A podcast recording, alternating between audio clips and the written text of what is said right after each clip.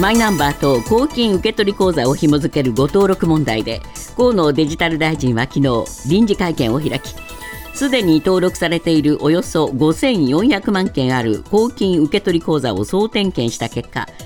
748件で誤った登録になっていた可能性が高いと発表しました。また本人の口座ではなく家族や同居人などの口座を登録したと思われるものがおよそ13万件確認されていることも併せて発表しました。ウクライナ南部ヘルソン州で起きた水力発電所のダム決壊による洪水は7日川の水位がさらに上昇しピークに達したとみられます。被災した住民は両岸でおよそ4万人とも推定されています。州都ヘルソンでは組織的な避難や救助が間に合わず取り残された人がいる模様ですが以外の全容は明らかになっていません。ウクライナのダム決壊についてゼレンスキー大統領は6日去年ロシア側がダムに地雷を仕掛けたの情報は支援国と共有していたと主張しました。こうした中トルコのエルドアン大統領が7日ゼレンスキー氏やプーチン大統領と相次いで電話会談したと発表。ダム決壊の原因究明に向けウクライナとロシアの専門家や国連トルコを含む国際社会による調査委員会の設置を双方に提案したとしています。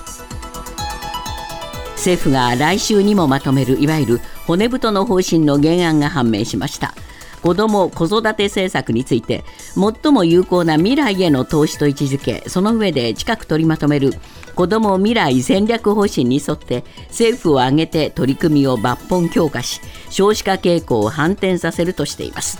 予算については医療・介護等の不断の改革により保険料負担の上昇を抑制することが極めて重要とし医療・介護分野での歳出改革などで予算を確保していく方針が示されました。外国人の長期収容の在り方などを見直す入管法の改正案が今日参議院の法務委員会で採決されます。立憲民主党が難民申請に関わるさまざまな課題が解決したとは言えない。もっと審議を尽くすべきなどとして法務委員長の解任決議案や斉藤法務大臣の問責決議案を提出。改正案の成立を阻止するための抵抗を続けていましたが政府・与党側は委員会での可決を経て明日本会議で成立させる構えです。今朝のニューヨーク株式市場ダウ平均の終値は91ドル74セント高い3万3665ドル02セント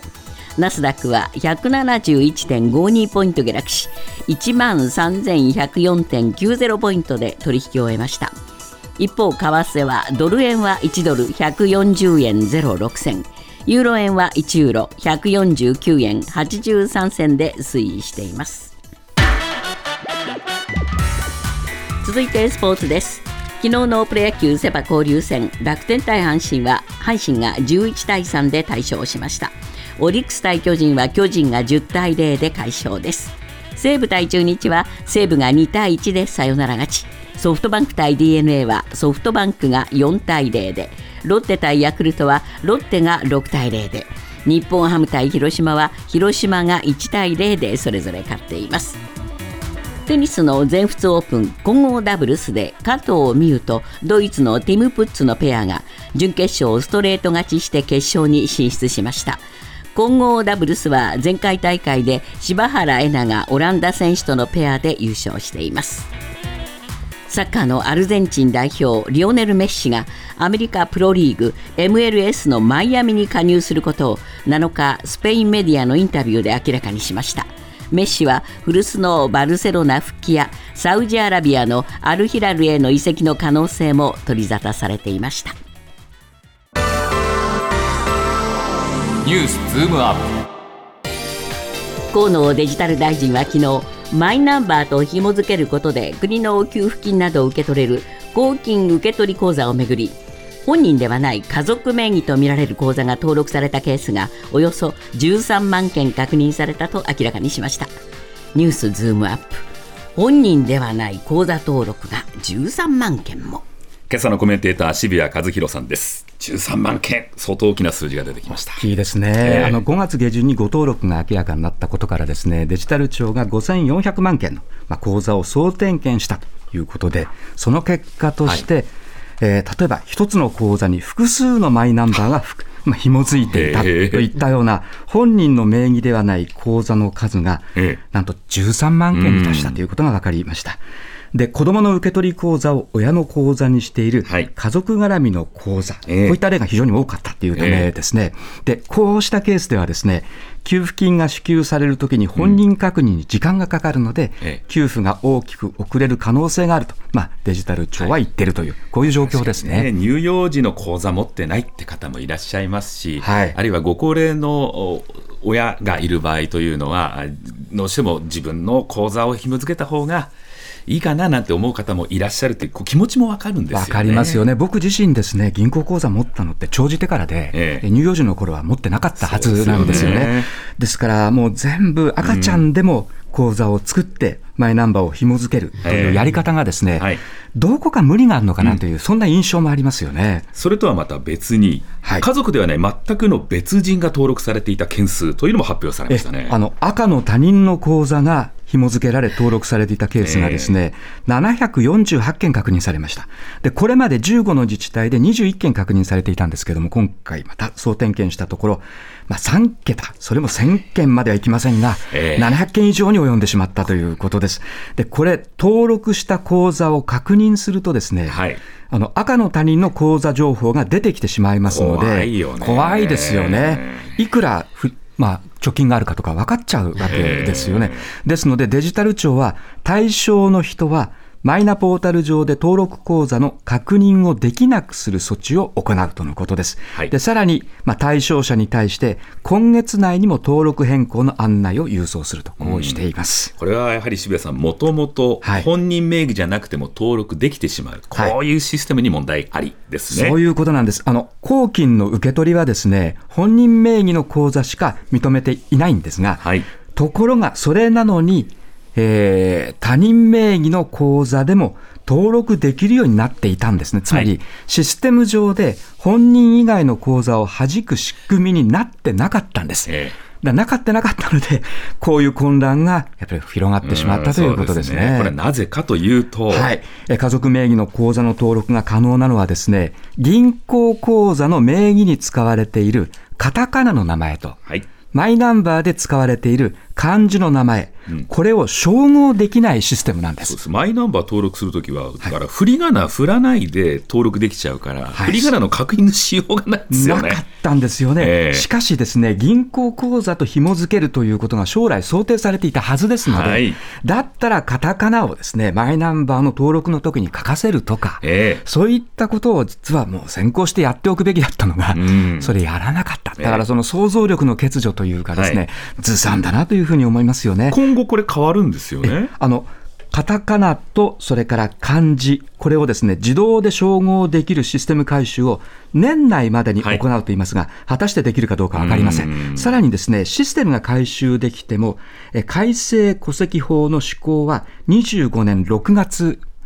なんですね。あと2年はい。ですから、これが施行できないと、おそらくはですね、えー、えー、自動的な照合ができない可能性がありますので、ちょっとこれ、もしかすると2年後、というような、はい、そんなのんきな話になってしまう、そんなリスクもありますね、ええ、そして河野デジタル大臣、会見をしましたが、はい、この会見の態度というのが問題あるともいう声が上がってますね。そうなんですね、答弁がですね他人事だと批判されています。で実際にですね昨日の河野大臣の説明も、こうデジタル庁側には落ち度はないという、まあ、というか姿勢が垣間見えるんですよね。で、これではですね、やっぱりマイナンバーへの不信感は払拭できないし、このデジタル庁がこのマイナンバーの浸透というですね、重責を担えるのかという、この不安も払拭できないですよね。で、河野大臣はこうも言ってるんです。諸外国がデジタル化を進める中、日本が歩みを止めることはできない。うん、これはその通りなんです。まあですね、はい。日本のデジタル化、本当に他の先進国に比べるとですね、周回遅れどころか、2週も3週も遅れていて、はい、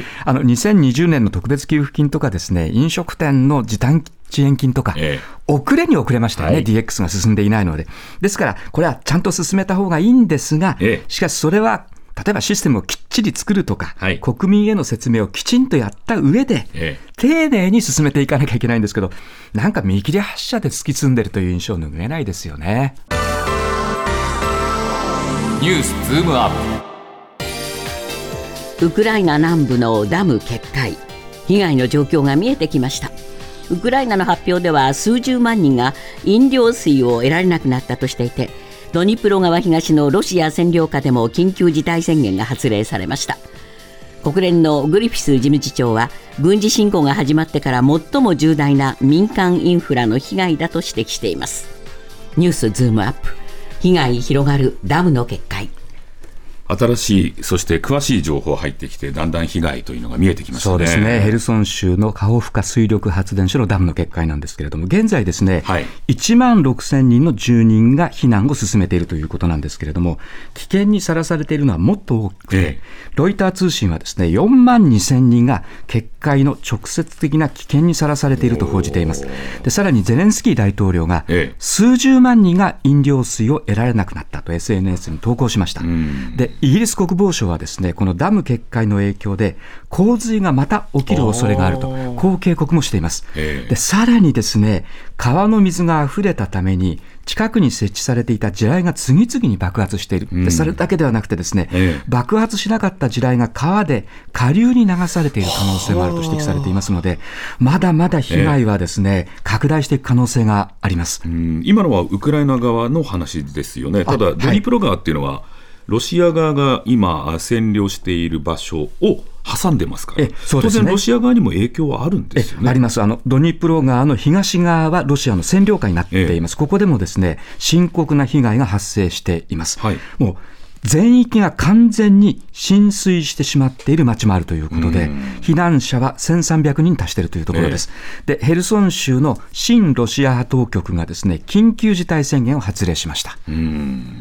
これは農業とかいろんなところに影響ありそうですね。そうなんですね。あの世界有数のですね実は農業地域なんですね。はい、でウクライナ農業政策食糧省によると。1億平方メートル以上の農場が浸水してしまった。ちょっとどれぐらいの広さなんだってぐらいですね、そうですね。で、2、3年はですね、はい、ヘルソン州の42万ヘクタールの農業で、えー、農場で、灌漑農業ができなくなる恐れを指摘している、だからかなり農地のですね打撃が大きいということですね、でさらにロシア占領下のドニプロ川東側は、もっと被害が拡大しているのではないかと見られています。で、まだありまして、直接的な被害がなくても、もう農地に水を送るシステムが止まってしまっているので、小麦やトウモロコシなど10億ドル規模の穀物の生産に影響が出る恐れが出ています。で、実際にですね、小麦の先物価格なんですけれども、はい、3週間ぶりの高値を今つけている、だからもう取れなくなるだろうというふうに見られているというところですね、えー、ロシア側にも、ウクライナ側にも大きな影響がある、はい、じゃあ、誰がこれをやったの、ということなんですが、分かんないんですよ、ね、分からないんですね、ウクライナとロシア双方がですね開催を要請した緊急会合で国連のですね、えー、双方が相手側の破壊工作だ。とこう主張しているんです。ただ気になるのはですね、はい、ゼレンスキーの大統領の発言なんですね。こう言ってるんです。ロシアとその協力者たちが去年のうちにダムに爆発物を設置した、でその情報は我々の支援国と共有していた、でさらにですねウクライナのポドリャク大統領府長官顧問もツイッターで昨年10月の投稿を引用しながら、ロシアによるダム爆破計画について世界に警告していたとこう指摘しているんですね。ほうほうまあ、知ってたよということになるわけですね。そういうことになりますね。じゃあ手を下したのはロシアと。い。うことになるのか、はい、そうですね、ただ今のところ、ええ、双方の主張を結論付ける証拠は出てきていないんですね、ただあの、ロシアの犯行だと見る報道や専門家が多いということは確かですし、え、私自身もですねダムの破壊で有利になるのは、うん、より有利になるのはロシアだろうということは、これは言えると思います。それはなぜですか、はい、あのダムの決壊でドニプロ川を越える橋が破壊されてしまったので、はい、ウクライナ軍がウクライナ南部とか東部に侵攻するのが難しくなりました。さらにドニプロ川下流でも、これ水が溢れた影響で地面がぬかんでしまったので、戦車車両のその走行が難しくなっています。なるほどね。で、このウクライナの反転攻勢が実際ですね、1ヶ月程度遅くなるんじゃないかという、こういう見方も西側から出ているということを考えると、ロシアの仕業かとも思うんですが、はい、一方でですね、今回のダム爆破で、洪水でロシア兵士もたくさん流されてしまったんです。CNN によるとですね、ロシア側の連隊全員が洪水に巻き込まれて犠牲になったという、こういう報道もあるんですね。ですから、あえてもうロシア兵士の犠牲も厭わず、はい、じゃあロシアがやったかどうかというとですね、そこにも、いや、ロシアがやったというふうに100%言えないという、うん、そういうことも言えますよね。新型コロナウイルスの感染症法上の位置づけが5類に移行した後子どもの風邪が急増しています。国立感染症研究所の発表によると夏風邪の一つヘルパンギーナの患者数は移行前の5倍。RS ウイルスは2倍に上っています。ニュースズームアップ。子どもの風邪が急増。大人もはあ、結構増えてますね。増えてるんですね。まずこのヘルパンギーナ5倍になっているんですけれども、はい、夏風邪の一つとされています。で、子供に多い感染症で、ええ、発熱や口の中に発疹ができるのが特徴です。うん、で、通常は7月頃に流行するんですけれども、今年は状況が異なり、5月28日までの1週間で、全国およそ3000の小児科定点医療機関から報告された患者数は、1医療機関あたり1.33人に達しました、はい、で5類移行前の1週間は0.28人だったので5倍に増えたということですね。それからもう一つ、はい、RS ウイルス。これあの2歳までにほぼ100%が感染すると言われている呼吸器の感染症です。で発熱や鼻水などの症状が数日続いて、まあ、多くは軽症で済むんですけれども咳がひどくなったり肺炎になる恐れもあるというちょっと怖いあのウイルスなんですね。で子供から大人に移すこともあります。でこれも例年流行時期はもっと遅いんですが、今増えていまして、1医療機関あたりの RS ウイルスが1.95人で、はい、5類移行前の1週間の0.99人から2倍に増えたということですね。ではなぜ今なのかというと、はい。免疫が低下している可能性があるということです。あのマスクなど感染対策の徹底で、ええ、コロナ禍ではもう流行が、これ、風邪もインフルエンザも抑えられていました。ね、で、その間、ですから、あの、かかった人が、感染した人が少ないので、はい、もちろん集団免疫ができていないと、こういうことになります。そこに5類になって、人の動きが増して、マスクしない人、機会が増えました。はい、今、電車乗っててもね。はい変わりましたね。変わりましたね。2、3割とか、そのぐらいにマスクしてない人、増えてきましたよね。うんねそうなると当然これ感染しやすくなりますので、増えているということです。で、これ今、子供が中心という話をしましたけど、はい、免疫が低下しているのは大人も一緒で、怖いのはですね、風邪をひくと、ええこれ体力がもちろん低下します、はい、で体力が低下している人がコロナにかかると、ええ、症状が重くなるリスクがありますのでやっぱり注意しなきゃいけないということがええますよね。まあ、感染症、他にもずいぶん広がってるんですよね。実は、はしか、マシンなんですけれども、はい、これも増えています。というか、出てきています。国立感染症研究所によると、今年に入って5月28日までに、全国で10人の感染が確認されました。えこれは、去年の倍近い感染者数です。で昨日は千葉県で4年ぶりに感染を確認されました。大阪でも、はしか患者の届け出がありました。で、これ、はしかに感染すると、10日後に発熱や咳のまあ、風邪のような症状が出て、39度などの、まあ、高熱と発疹が出ます。はい、で感染力が極めて高くて、はいえー、マシンの免疫がない集団に1人の発症者が出るとですね、12人から14人が感染され,、されています。インフルエンザでは1人から2人ですから、ものすごく感染力が強いということですね。橋川もね、マスクしててもダメっていう、ね、ダメなんですね。すからねはい、空気感染してしまいますので、本当に怖いですよね。で、さらに、サル痘も増えてます。はい今年に入って5月14日までに全国で141人が感染しまして、専門家は今後も感染が増えていく可能性を指摘しています。あの、体に、えー、あるいは顔に水泡ができるという感染症ですね。やっぱりこれは免疫の低下なんですか？すべ、はい、ての流行の根本の理由に免疫の低下が挙げられているということで、コロナ禍で、ですので我々の感染症に対する免疫が下がっているということは、やっぱりちょっとこれ認識した方がいいですね。